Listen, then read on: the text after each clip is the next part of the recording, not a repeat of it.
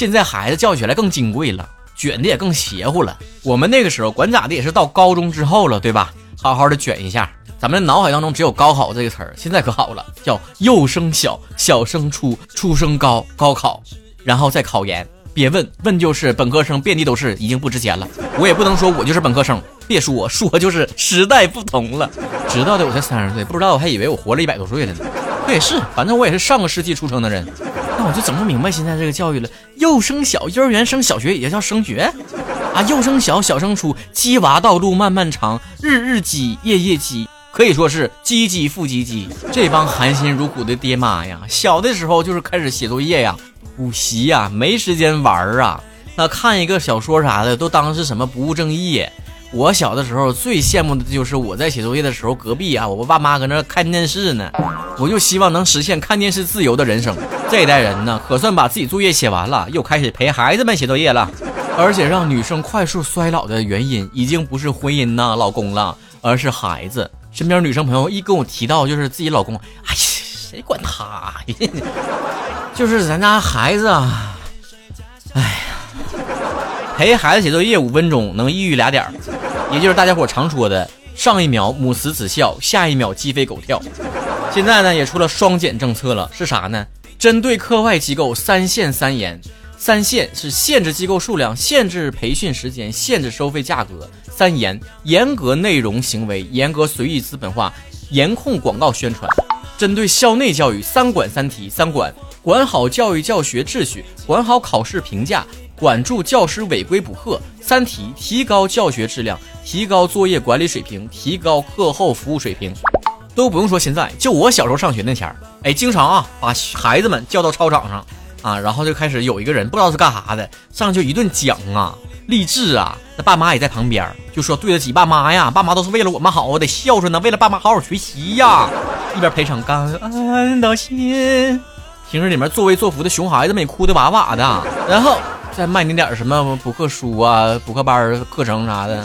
你说你打广告把场面整那大干啥？你知道在那种哭成一片的现场，我和我妈都没有哭的时候是有多么尴尬吗？还有呢，那个老师也是缺德，一到寒暑假的时候呢，就开始组织同学们补课了。啊，我那前从来都不补，因为我也不报班，老师怎么看我我都不管。结果开学第一天，老师说的。哎呀，反正我们假期都讲的差不多了，我们接着往下讲了。哎，跳过去了。我告诉你们这些老师，你们就生好时候了。你放现在，我不发微博曝光你，不知道我微博曹晨亨瑞上有快一百万粉丝了。平时不好好教，学生们也不好好学，那下了课之后放了假开始，你整的那一出干啥？就跟上班的时候不好好工作，然后摸鱼混时间，下了班开始加班了，啊，一样一样的。就生卷就硬卷，搞得好像我们这种按时完成工作然后下班的人好像还不不上进似的。朋友同学总说我，你就站着说话不腰疼，你还没孩子呢。我寻思着，我上学时候也经常同学们都补课，我也不补啊。但是怎么讲呢？别说说就还是那句话，时代不同了，是不同了，不就卷的更厉害了吗？我今天站着说话不腰疼一回。虽然每个人的教育观念都不一样，但如果是我，我对孩子最大的希望就是希望他快乐。他如果上进想成才，我帮助他成才；他如果不想，就想做一个普普通通的人，那就做一个普普通通的快乐人。我既不需要他去帮我实现我没完成的愿望和梦想，梦想我自己来实现，多大岁数我都自己实现。我也没啥家产需要他继承，我也不会给他设置任何的人生起跑线，告诉他从几岁开始，人生就充满了高考倒计时，充满了你不使劲往前冲就会落人人后的那种羞耻心。我希望他该有童年的时候有童年，好好玩儿。什么叫 play hard work hard？该学的时候认真学，该发育该青春期的时候，你就好好跟我萌动。我可以帮助他发现他的天赋在哪里，他的兴趣在哪里，陪他成长。但我绝对不会给他画一个人生的地图，让他按照我的这个设计去走，并且让他逼着承认我就是为了他好。我当然理解，在这样一个快速发展的年代里面，每一个爸妈都是焦虑的，但一定要让孩子为我们的焦虑去买单吗？成为我们这个时代里面。快节奏的牺牲品。我希望我的孩子过完他的一生之后，该有的记忆全都有，而不是回忆起来，在他最美好的那些年纪里面，充满了卷纸的味道和粉笔灰。《武林外传》在那么多年以前就告诉我们这个道理：如果不知道给孩子设置的终点线在哪里，那要这个起点干什么呢？当然还是那句话，每个人的教育观念都不一样，你的孩子你怎么教育是你的事情，而我的唯一建议就是。凡事过犹不及，你给予太多的希望，给予太多的压力，孩子最后给你的很有可能就是反弹。也不要再强调我是为了他好，没有人怀疑自己的父母是不是为了自己好，为你好那是目的，怎么为他好的那是方法。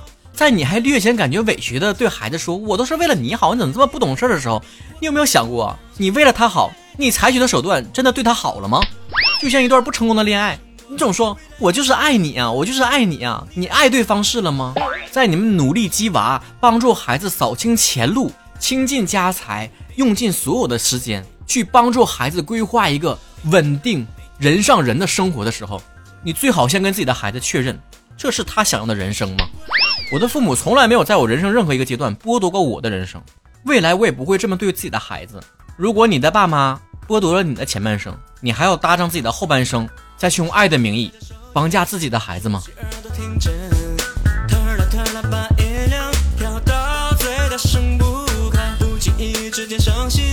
是一重蹈覆辙。